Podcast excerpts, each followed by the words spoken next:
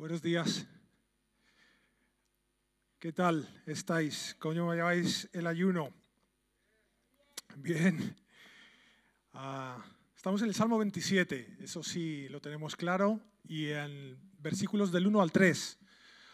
Y tenemos que avanzar en esta mañana. Estamos teniendo un tiempo para mí extraordinario. Yo me siento de maravilla. Eh, estaba sintiendo ah, la oración. Yo no sé si eso te pasa a ti o te ha pasado. ¿Tú sientes cuando alguien está orando por ti? Eh, es, algo mm, extraordinario a lo que el Señor nos, llama y, nos invita. Y, es una, una maravilla poder participar de eso en esta mañana, en este ayuno que estamos a la mitad, ¿no? Nos queda otra semana. Así que mucho ánimo. Eh, decía Rebeca el domingo pasado eh, que estamos orando como iglesia por un mover fuerte de parte de Dios.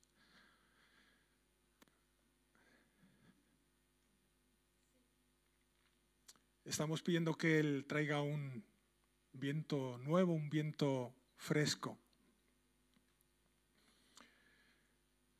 ¿Sabes qué creo que pasa cuando el pueblo de Dios se junta unánime para orar? Que Dios responde la oración de su pueblo. Y estoy convencido que pronto vamos a ver esas respuestas que estamos esperando de parte de Dios. Vamos a ver vidas cambiadas, vidas transformadas, respuestas de provisión, respuestas de de papeles, de temas administrativos, porque Dios es así, así es su carácter, Él quiere lo mejor para nosotros. Él nos ama de una manera que vamos entendiendo y comprendiendo poco a poco y paso a paso. Para eso nos ayuda a estar enfocados en, en la palabra, en el Salmo 27. ¿Ya te lo sabes? Yo creo que sí, ¿no? Más o menos. Teníamos que, decías que ibas a preguntar. Bueno, verso eh, del 1 al 3 nos toca en esta mañana y vete pensando cómo vas a declarar que tienes pensado o determinado que tienes la intención de vivir con fuerza. Eso es lo que, lo que vamos a estar viendo en esta mañana. ¿Quieres vivir con fuerza? ¿Sí? ¿Quieres tener una vida fortalecida en el Señor? Bueno, pues necesitamos que Él nos hable y nos enseñe. Leemos juntos, ¿te parece? Del verso 1 eh, al 3 en el Salmo 27. El Señor es mi luz y mi salvación. ¿De quién temeré? El Señor es la fortaleza de mi vida. ¿De quién he de atemorizarme? Cuando se juntaron contra mí los malvados, mis adversarios y mis enemigos, para comer mis carnes, ellos tropezaron y cayeron. Aunque un ejército acampe contra mí, no temerá mi corazón. Aunque contra mí se levante guerra, yo estaré confiado. Palabras del rey David. Podemos ver este, este salmo en un, con un triple enfoque, si quieres. Es la experiencia personal suya. Él lógicamente está escribiendo ahí y plasmando lo que él está viviendo. Podemos ver una alusión clara, ineludible hacia nuestro Señor Jesús. Y podemos ver también una reflexión importante para nosotros como iglesia. Y desde esa premisa creo que es bueno que nos acerquemos en esta mañana a, la escritura. A, finales del mes de noviembre estábamos en casa teniendo un tiempo de oración, ya sabes, final de año, eh, cómo nos va, qué planes, qué propósitos, intenciones.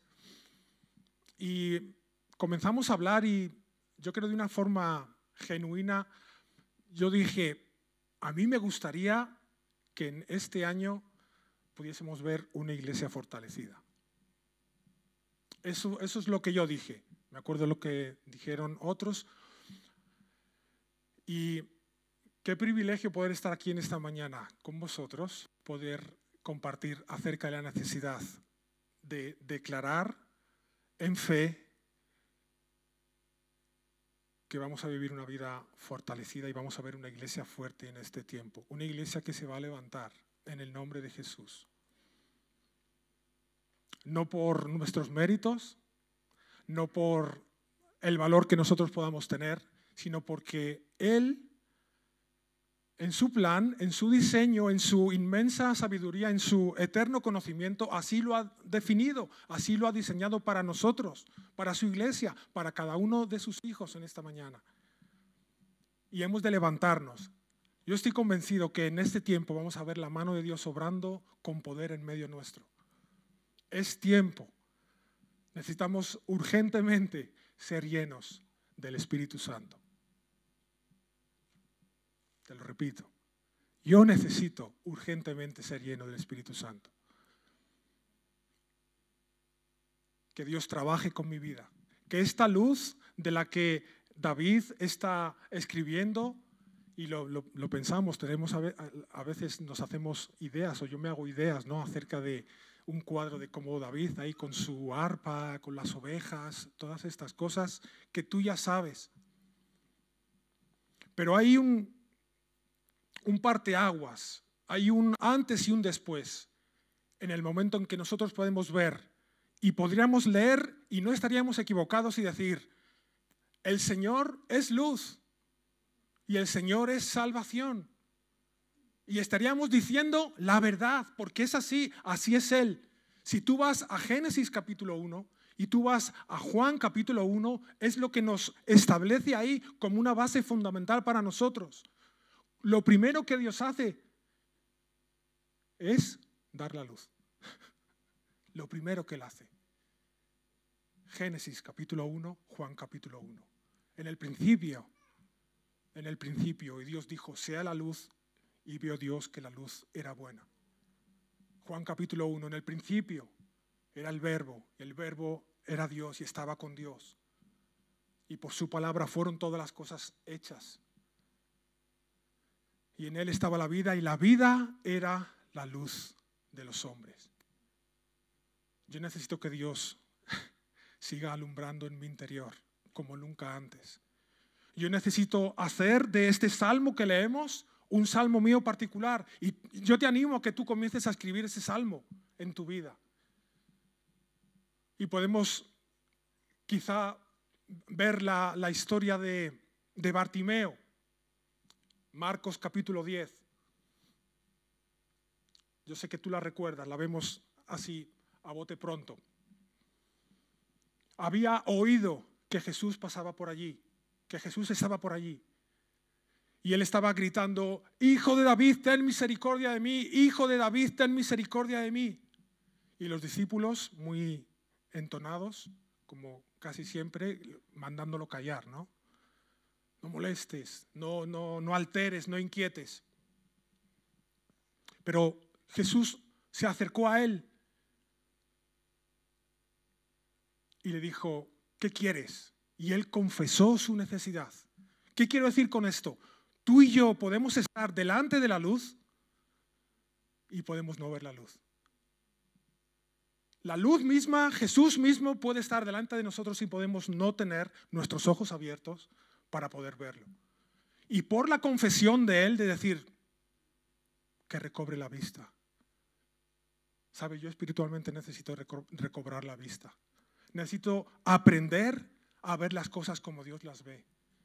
Necesito tener el filtro adecuado en el tiempo adecuado en el cual Dios está declarando las cosas como son, desde el origen hasta el final. Y créeme, lo necesito con urgencia más de la que puedo confesar aquí en esta mañana. Pero así es Dios. Y Bartimeo pasó de mendigar a seguir a Jesús. Yo creo que Dios, ese es el diseño y el plan que tiene para cada uno de nosotros en esta mañana. Pero yo te animo a que si tú estás viendo la luz y dices, me gusta, mola, está, está bien aquí, son gente guay, a que en este tiempo, mejor hoy que mañana, pero yo quiero que tú seas mi luz y mi salvación.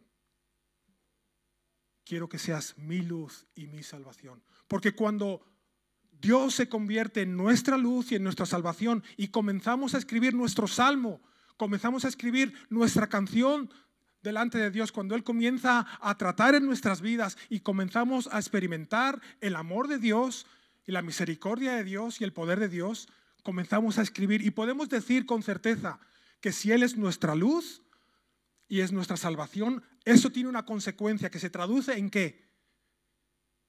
Que Él es mi fortaleza. Entonces, viviré con fuerza. ¿Con cuál? Las mías se agotan. Las mías flaquean. Las mías se acaban. Pero hay uno que ha prometido estar con nosotros todos los días hasta el fin. El cual nos ama con un amor que ni entendemos, vamos comprendiendo. Que ha dicho, déjame ser tu luz. Déjame salvarte porque yo quiero fortalecerte todos los días de tu vida. En nuestro contexto, entendemos la salvación desde la premisa, lógicamente, de la obra de Cristo, de su muerte y su resurrección, y, su resurrección, y nosotros lo vemos simplemente como la consecuencia de la eternidad, de estar en el cielo por siempre con Él. Pero cuando David estaba escribiendo esto, la salvación tenía que ver con otras cosas, tenía que ver con liberación, tenía que ver con, con redención, tenía que ver con llevarlo a territorios mayores, tenía que ver con librar de enemigos. Y claro, por la calle Fuencarral a ninguno nos van tirando lanzas, ni nos sale un oso, ni todas estas cosas que vemos en la vida de David. Pero sin embargo nos enfrentamos a otra serie de adversidades y de peligros de las cuales Dios nos quiere librar y cuidar. Ojo, no nos quiere evitar el que pasemos por ellas,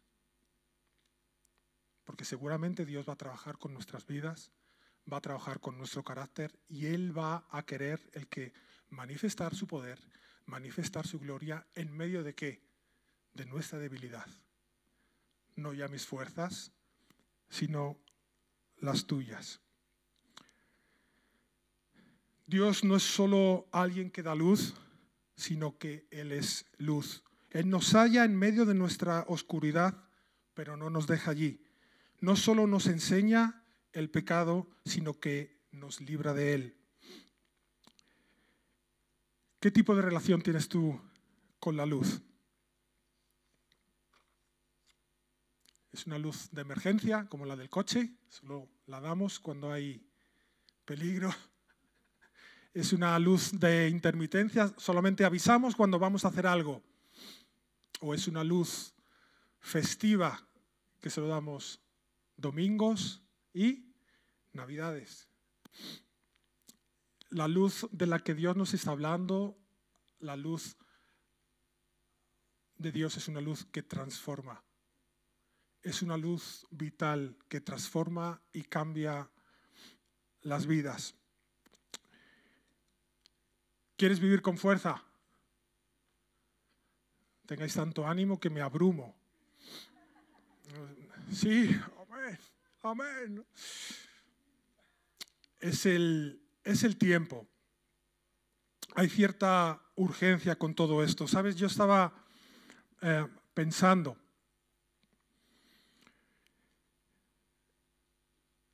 En la importancia de ser agradecidos al Señor. Y estar aquí en este lugar, escuchar a Arnold y su familia hablar acerca de todo lo que Dios está haciendo, de cómo Él es fiel con nuestras vidas, ir conociendo a cada uno de vosotros, me hace estar muy agradecido al Señor. Y yo creo que si tuviésemos que ir construyendo una vida que sabe vivir en la fuerza del Señor, tenemos que aprender a poner ladrillos, ir quitando algunos y poner ladrillos eh, que nos den un buen fundamento, un, un fundamento sólido. Y uno de ellos es el agradecimiento. No tengo ninguna duda que tú y yo estamos aquí, ¿sabes por qué? Porque otros en el pasado han pagado el precio. Otros en el pasado han doblado sus rodillas y con lágrimas en sus ojos han estado clamando por este día, por este momento, por ti por mí. No sé a ti lo que te produce eso, pero a mí me da una sensación de gratitud y de pertenencia y de saber que esa luz y esa salvación de Dios es la fortaleza de mi vida. Pero como te estaba diciendo antes, yo necesito no solo entender la salvación como un concepto de eternidad, sino que necesito que Dios me salve hoy. Yo necesito ser salvado hoy de temores, de inseguridades, de dudas, de un mundo que está siendo violentado, de un mundo que está enfermándose. Y Rebeca el, domingo pasado comentaba acerca de que esta pandemia en medio de la que estamos viviendo nos está dando, haciéndonos ver que, que no tenemos el control que creíamos tener. Y déjame añadirle a eso otra cosa. A mí me hace ver que el tiempo que creíamos dominar tampoco lo tenemos controlado. No sabemos el tiempo que nos toca vivir y no sabemos el tiempo que nos queda acerca de las cosas. Ni siquiera sabemos lo que vamos a poder hacer las semanas siguientes. Eso se está moviendo, se está sacudiendo. Pero ¿sabes lo que no se sacude? La presencia de Dios. ¿Sabes qué no se sacude? La palabra de Dios. ¿Sabes qué no cambia? El amor de Dios, la gracia y la misericordia de Dios sobre nuestras vidas. Por eso yo necesito agarrarme a esa luz y a esa salvación como nunca lo he hecho antes. Déjame ser un poco vehemente, déjame ser un poco impulsivo. Que Dios abra nuestros ojos en esta mañana. Como a Bartimeo. Que Dios abra nuestros ojos en esta mañana. Somos la consecuencia de la oración de otros. Estoy convencido, por supuesto, de la gracia de Dios en nuestras vidas. Pero necesitamos aprender a pedir ayuda. Déjame contarte rápidamente, a finales de año, concretamente el día 31, nos tocó ir a, despedir a, una amiga, a una hermana con la que hemos eh, estado en los últimos años eh, hablando y tratando. Y recuerdo muy bien eh, la manera en la que ella llegó. Era una persona con un nivel de estudios reducido y ella confesó inmediatamente la dificultad que tenía para leer y comprender la palabra de Dios. Y ¿sabes lo que hicimos? Oramos. Oramos por eso. ¿Qué podíamos hacer? La historia de su vida se traduce en que por años en el grupo de oración que ella llevaba era fiel a diario llevando estudios acerca de la palabra. ¿Sabes por qué? Porque confesó su necesidad. Que Dios abra mis ojos tiene que ver con que mi corazón reconozca la necesidad que tengo de Dios. Yo lo necesito. Más que ayer. Creo conocerlo más y el conocer a Dios, el permanecer en Él me hace ver no, te, no te alejes de mí, no me sueltes, no me dejes. Sé tú mi fortaleza. Porque necesito enfrentarme a situaciones que se escapan de mi control, que se escapan de mi conocimiento, que se escapan de mi alcance. No sé cómo hacerlas, pero tú sí sabes. Pero tú sí sabes. Pide ayuda. Están funcionando los grupos de oración están funcionando en el chat, en el tiempo de, ayuno. No te aísles. Pide ayuda, comunícate, di, vamos a orar por esto. ¿Y sabes qué Dios va a hacer? Cuando dos o tres se ponen de acuerdo para orar, Dios responde. Y sabes, tú lo has experimentado, solo te lo recuerdo. Dios responde mejor de lo que le hemos pedido. Él es más abundante que nosotros. Él es más sabio sin medida que cada uno de nosotros. Él sí sabe cómo hacer las cosas. Te ayudo, te animo a que vivamos cada día en una dependencia mayor del Señor. El Señor es la fortaleza de mi vida. ¿De quién he de atemorizarme? Cuando se juntaron contra mí los malvados, mis adversarios, y mis enemigos para comer mis carnes, ellos tropezaron y cayeron. ¿Ves? El lenguaje y la experiencia de David, él está citando la amenaza de Goliat cuando se enfrentó frente a él y le dijo, las aves del cielo y las bestias comerán tus carnes, le dijo Goliat a David. Seguro que recuerda la historia. Ese es su lenguaje. ¿Cuál es mi lenguaje? Sabes, mi lenguaje tiene que ver en este tiempo, en nuestro contexto. ¿Sabes cuál ha sido la palabra del año 2020 según la Real Academia Española? ¿Te la imaginas? Ha sido confinamiento.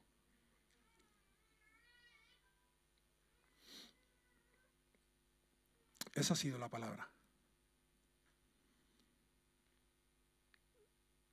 ¿Eso ha generado angustia? A mí sí. A mí me ha generado angustia. Pero he decidido vivir con fuerza. Yo quiero vivir con fuerza. Necesito la fortaleza del Señor en mi vida. Quiero que Él sea mi luz y mi salvación. ¿Por qué no comenzamos a escribir la palabra del año 2021? Yo tengo aquí algunas. En algún sitio entre mis notas están, pero las podemos identificar. ¿Por qué no la palabra del año 2021 puede ser eh, avivamiento para nosotros? ¿Por qué no es paz? ¿Por qué no es esperanza? ¿Por qué no es perdón? ¿Por qué no es... Vamos a escribirla y tenemos que comenzar ya. Tenemos que comenzar ya a escribir esa palabra, porque yo no quiero que esa sea la palabra en este año para nosotros. Y tenemos que entender lo que el Señor nos dijo. Estáis en el mundo, pero no sois del mundo. Te pido que los cuides y los guardes de Él, no que los quites. Más que nunca necesitamos luz y salvación de parte del Señor.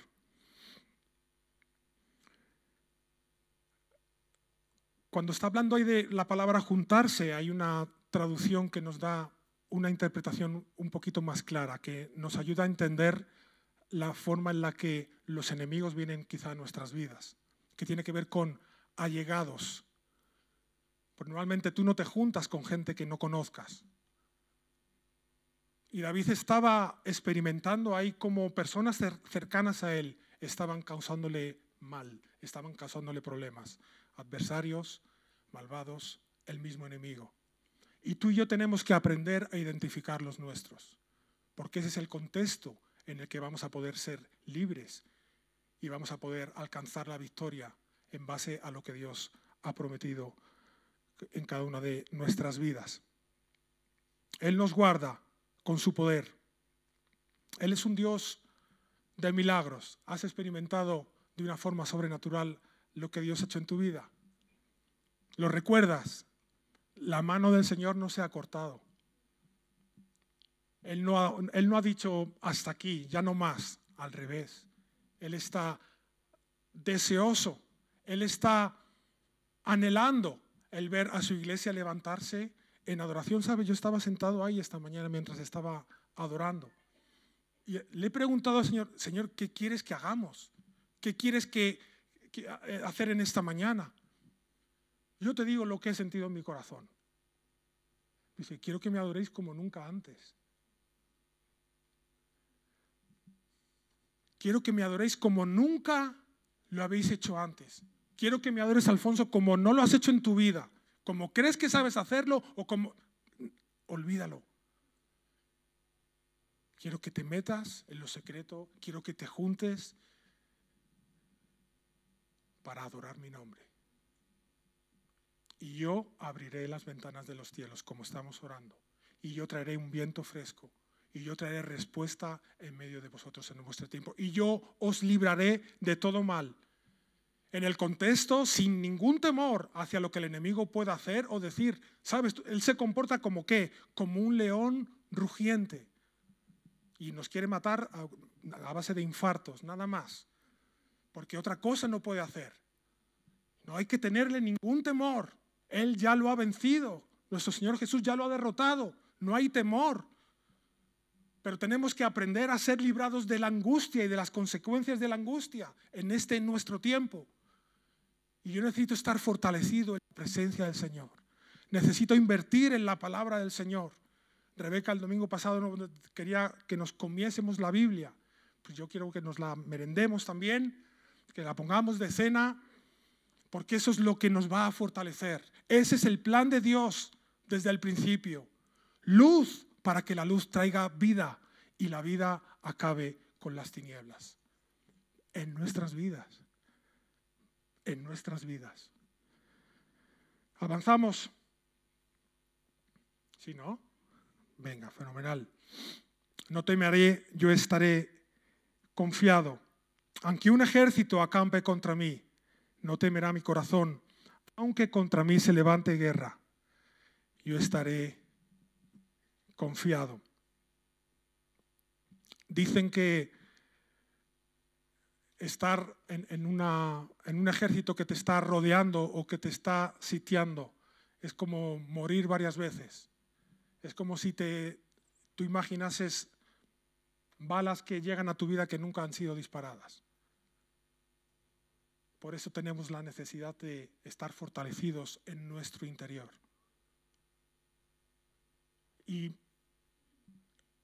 Créeme, Dios nos ha dado un plan para aprender a hacer esas cosas. Recuerdo hace unos domingos, Antonio nos dijo, dile a mi pueblo que le irá bien. Yo lo creo. Yo creo que nos va a ir bien, porque Él lo ha dicho. Y no solo porque lo ha dicho, sino que nos va a enseñar a que nos vaya bien. Por eso hacemos bien en invertir todo lo que podamos, en tiempo, en recursos, en lo que sea, para ser eh, instruidos en la palabra del Señor, para ser, tener una conciencia mayor y mejor acerca de la presencia del Señor. Que aprendamos a relacionarnos con Él en nuestra intimidad y en nuestra comunidad de una forma poderosa de una forma en la que Él verdaderamente sea el centro y podamos levantarle a Él y podamos ver, verle a Él obrar.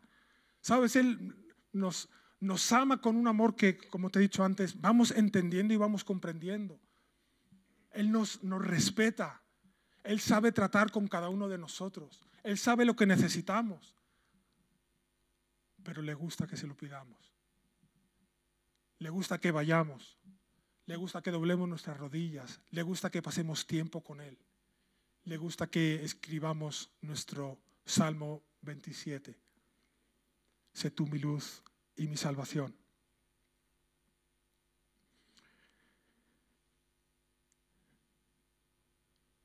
Hay una diferencia para mí muy interesante en el comportamiento de Saúl y David. Sabes, este salmo está en el contexto en el que él estaba huyendo de Saúl.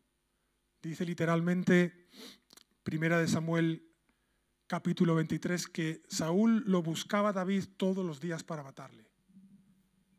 Esa era la, el estado de enajenación al que había llegado.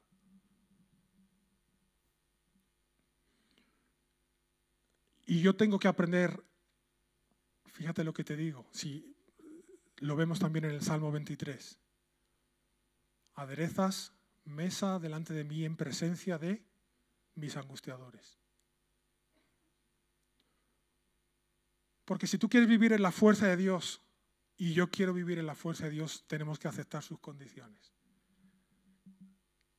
Es en su lenguaje, es en sus formas, es en su tiempo. Y créeme, yo lo he visto en mi vida. Yo me estoy predicando a mí mismo en esta mañana. Yo he visto como, como Él es un pastor perfecto, para mí es un maestro perfecto. Veo el amor de Dios a cada paso que doy. Yo estoy aquí por la misericordia del Señor. Él es bueno, Él ha sido bueno, Él va a ser bueno con nosotros. Nos va a ir bien si permanecemos en su palabra. Y en ese contexto, frente a sus adversarios, David supo manejar esa situación en la cultura del reino, por así decirlo, o con el lenguaje de los cielos. O su corazón supo entender cómo Dios valida nuestra conducta y nuestras acciones. ¿Y sabes qué hizo? David, yo sé que tú conoces la historia, pero creo que es bueno que en esta mañana lo traigamos a memoria. Porque es un ejemplo y es un diseño en el cual Dios quiere que nosotros nos movamos.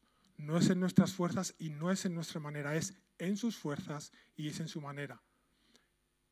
Y lo que hizo David con Saúl fue lo perdonó. Cuando David se enfrentó a Goliat, lo mató. Pero cuando David se enfrentó con Saúl, lo perdonó, le perdonó la vida y dejó que Dios hiciese lo que él tendría que hacer. Y hay un, hay un encuentro, todo esto está desde 1 Samuel, eh, desde el capítulo 21 en adelante. Lo, puedes encontrar ahí, te pido por favor que lo, que lo revises.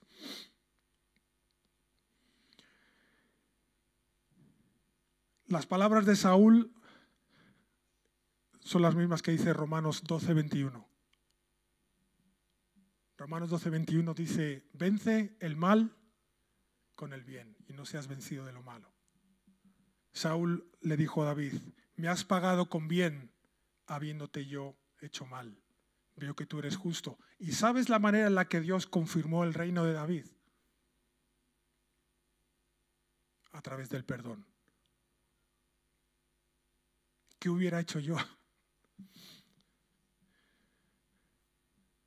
¿O qué voy a hacer yo mañana con las personas que van a venir a ofenderme, a engañarme, a hacerme tropezar? ¿Qué voy a hacer? ¿Cómo me voy a relacionar con ellos?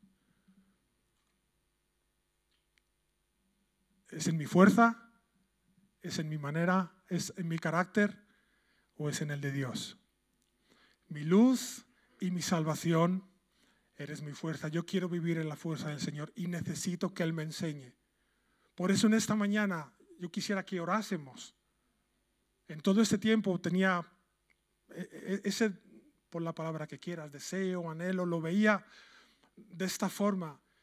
Quisiera que se, se cayesen las vendas de nuestros ojos. Quisiera que se, se caiga aquello que está entenebreciendo mi visión, que no me permite ver y entender con claridad lo que Dios está haciendo aquellas cosas que distorsionan su voz en este mundo que está repleto de una información confusa, yo necesito prestarle atención al consejo de Dios. Yo quiero que en esta mañana, en mi propia vida, se queme y se consuma todo aquello que no corresponde al plan y al diseño de Dios para mi vida. Y creo que como iglesia deberíamos hacer lo mismo. Un incendio espiritual en nuestras vidas. En este tiempo de ayuno y oración sería una buena petición que Dios nos muestre su amor de esta manera. Pero ese es, como te decía, el lenguaje de los cielos. Lo vemos también en el Nuevo Testamento, en Lucas capítulo 9, versículo 46. Los discípulos le preguntaban, ¿quién es el mayor? Para darnos una idea de lo que a veces nosotros tenemos idea de lo que es viviré con fuerza. Y Jesús, ¿sabes qué hizo? Puso un niño en medio de ellos. Y un poco más adelante ellos iban camino a Jerusalén y tenían que eh, parar en una aldea en Samaria, versículo 54 creo. Lo buscas, por favor, Lucas 9. Y ahí están Juan y Santiago y no, no los querían recibir. Los rechazaron, como nos rechazan a ti y a mí. Porque hay un aroma, hay un perfume, hay un olor bueno en los hijos de Dios. Aunque a veces nosotros no, lo, no seamos capaces de, de detectarlo o no seamos todo lo conscientes que Dios quiere que seamos que causa envidia, causa recelo, causa, causa una opresión entre los malvados. Y tenemos que entenderlo. en el tiempo en el que estamos. Nuestra lucha no es ni contra carne ni contra sangre, pero estamos en medio de una guerra. Estamos en medio de una guerra y necesito que Dios me instruya. Necesito que Dios me haga no tener una ración como la que tuvieron Juan y Santiago. Ellos le dijeron a Jesús, manda, manda fuego del trueno y consúmelos. A veces es lo que me gustaría hacer a mí con algunas cosas. Y sabes, necesito, es como si yo estuviese ahí. Y necesito que Dios me salve hoy de esas malas decisiones, de esos malos comportamientos que no forman parte del, diseño de Dios, porque es el lenguaje de Dios. David conquistó y, confirmó su reino a través del perdón. Y Jesús les dijo, no, sabéis de qué espíritu sois. Sabes, cuando yo hablo y veo estas cosas, me doy cuenta lo que necesito que Dios siga tratando y trabajando con mi vida. Porque yo quiero vivir en fortaleza. Yo sé que es el tiempo que nos levantemos como una iglesia fuerte. Yo oré y, pedí eso. Yo quiero ver una iglesia fuerte. Yo creo que necesitamos que la iglesia se levante en el poder del Espíritu Santo, en el poder de la palabra de Dios y dejarle y verle a ver, verle a él obrar conforme él quiera. Pero necesitamos tomar buenas decisiones. Yo quiero dar por hecho que todos los que estamos en este lugar, todas las personas que nos están viendo, y han hecho esa oración, no solamente como el Señor es luz o es salvación. Que hay algo que está llevándote a decir, yo quiero que seas mi luz y mi salvación. Quizá para algunos con nostalgia recuerdan, me acuerdo que un día el Señor era mi luz o mi salvación, ahora mi vida está apagada, distorsionada, deprimida, desviada. Tenemos que quemar eso en esta mañana. Tenemos que buscar la ayuda del Señor. Y tenemos que verle a Él como Él está deseando ver que nos levantamos en su tiempo conforme Él quiere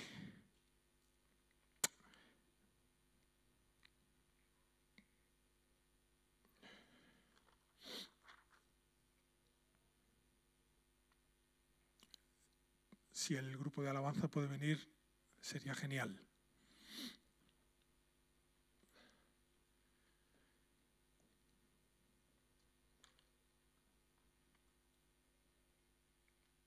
Yo estaré confiado. Una persona confiada es una persona fuerte. Una iglesia confiada es una iglesia fuerte que está sobre la roca que está determinada a cumplir su misión. Quiero terminar con un texto en el libro de Éxodo, en el capítulo 14, verso 13.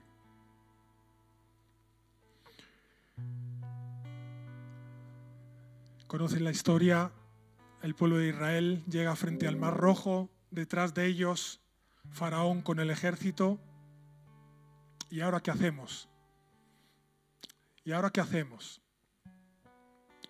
Moisés hizo esta declaración. Le dijo, no temáis, estad firmes y ved la salvación que Dios hará hoy.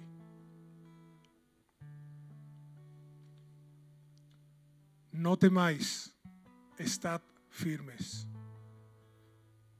Sabes, creo que lo único que Dios nos está pidiendo en ese tiempo es que estemos firmes sobre la roca y que veamos, que podamos admirar, que podamos participar de lo que Él va a hacer cuando hoy Él lo va a hacer hoy. Y eso es algo que tiene que, aterrizar en nuestros corazones. No sé cómo explicártelo bien. Pero esa, esa sensación de que, del que tenemos tiempo no es así. No tenemos tanto tiempo como creemos. Si escuchas hoy la voz del, del, Señor, tienes que responder hoy. Yo tengo que aprender a dar respuesta a la palabra del Señor hoy con celeridad. No dejar las cosas para mañana. No hacer planes para cuándo. ¿A, qué, qué agenda manejamos? Estad firmes y ved la salvación que Dios hará hoy. Anteriormente, el pueblo de Israel se está quejando delante de Moisés, pero están clamando delante del Señor. El verso 10. Ellos están clamando delante de Dios, con temor, pero están clamando.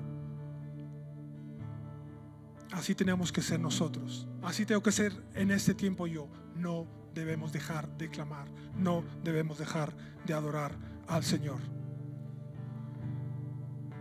Aunque contra mí se levanten guerras, yo estaré confiado.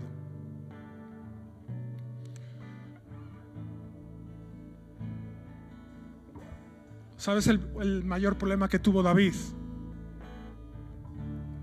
En segunda de Samuel dice que en el tiempo en el que los reyes iban a la guerra, él no fue a la guerra. Y a partir de ahí, toda la historia con Betsabé. Sabes, nos hace débiles no ocupar el lugar al cual Dios nos ha llamado. Por eso qué ejemplo y qué motivación veía a Arnold.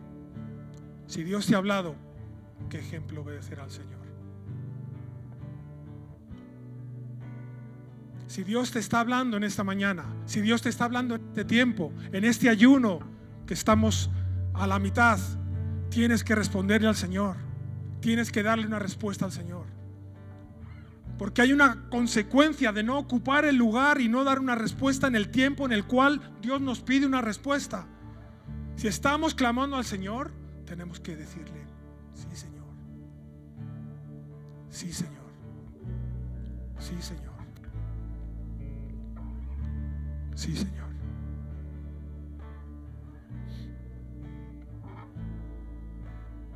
¿Sabes qué hizo Moisés? Le dijo, fue a preguntarle, ¿sabes qué? Le dijo, levanta tu vara y extiende tu mano. Levanta tu vara y extiende tu mano. Algo tienes algo tienes para entregarle al Señor en esta mañana.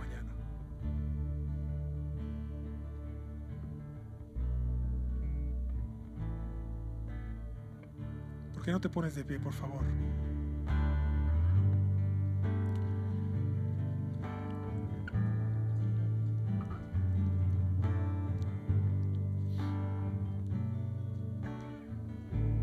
¿Por qué no levantas tus manos al cielo?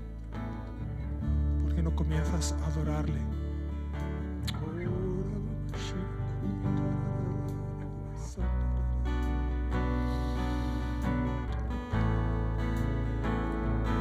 Propias palabras, es tu salmo. Escribe tu salmo, comienza a escribir tu palabra del 2021. Mi luz, mi salvación mi fortaleza, mi luz, mi salvación, mi fortaleza, eres tú Jesús. Eres tú Jesús. Oh, quema y arrasa en esta mañana, por favor. Aquello que no pertenece a nuestra eternidad, aquello que ocupa un lugar que no le corresponde, ayúdanos. Pero sé tú mi luz mi salvación. Sé tú mi luz.